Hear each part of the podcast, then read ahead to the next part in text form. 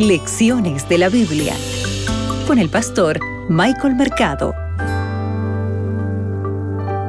Apreciados oyentes, esto es Lecciones de la Biblia y para hoy, jueves 14 de abril, la maldad del hombre. Abre tu Biblia que juntos escucharemos la voz de Dios. Hoy meditaremos en Génesis el capítulo 4, el versículo 17 al 19. El texto bíblico dice lo siguiente. Conoció Caín a su mujer, la cual concibió y dio a luz a Enoc, y edificó una ciudad a la cual dio el nombre de su hijo Enoc. A Enoc le nació Irat, e Irat engendró a Mehujael, Mehujael engendró a Metusael, y Metusael engendró a Lamec. Lamec tomó para sí dos mujeres, el nombre de la una fue Ada, y el nombre de la otra Sila. Es posible que aquí encuentres algunos nombres un poco complicados, ¿verdad? Sin embargo, eh, para este día la lección nos muestra que la corrupción del pecado lo único que desencadena es más corrupción. Que cuando uno se aleja de Dios y decide seguir su propia voluntad, el pecado corre como un hilo sistematizado donde el pecado continúa avanzando mucho más y haciendo más daño. Aquí se presenta el nieto de Caín, ¿verdad? Lamec, y se refiere al crimen de Caín en el contexto también del suyo.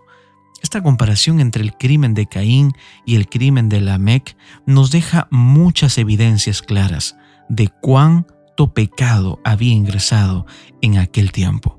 Mientras que Caín guarda silencio sobre su único crimen registrado, Lamec parece estar presumiendo lo que él había hecho y lo expresa en un canto. Incluso tú puedes leer el versículo 23 y el versículo 24 de Génesis 4. Si bien Caín pide la misericordia de Dios, ¿recuerdas que vimos esto ayer? Aquí nos está registrando que Lamec hiciera lo mismo que Caín. No, por el contrario, mientras que Caín es vengado siete veces por Dios, Lamec cree que será vengado setenta veces siete. Esto es un indicio de que él es muy consciente de toda la culpa que él tenía. Aparte de ello, debemos recordar que Caín es monógamo, por lo tanto, Lamec no es monógamo, sino por el contrario, Lamec lo que hacía, él introduce la poligamia, porque claramente la escritura dice, ¿no? Que tomó para sí dos mujeres, lo acabamos de leer en el versículo 19. Aquí vemos una intensificación, amigos, y exaltación del pecado, del mal, y esto definitivamente iba a afectar a las próximas generaciones. Cuán importante, amigos, cuán importante es poder darnos cuenta que necesitamos con la ayuda de Dios erradicar el pecado de nuestras vidas. Si no erradicamos el pecado de nuestras vidas, esta corriente correrá no solamente en lo que circunda a tu contexto, sino alcanzará a generaciones futuras. El mayor ejemplo lo tenemos en el nieto de Caín, Lamec.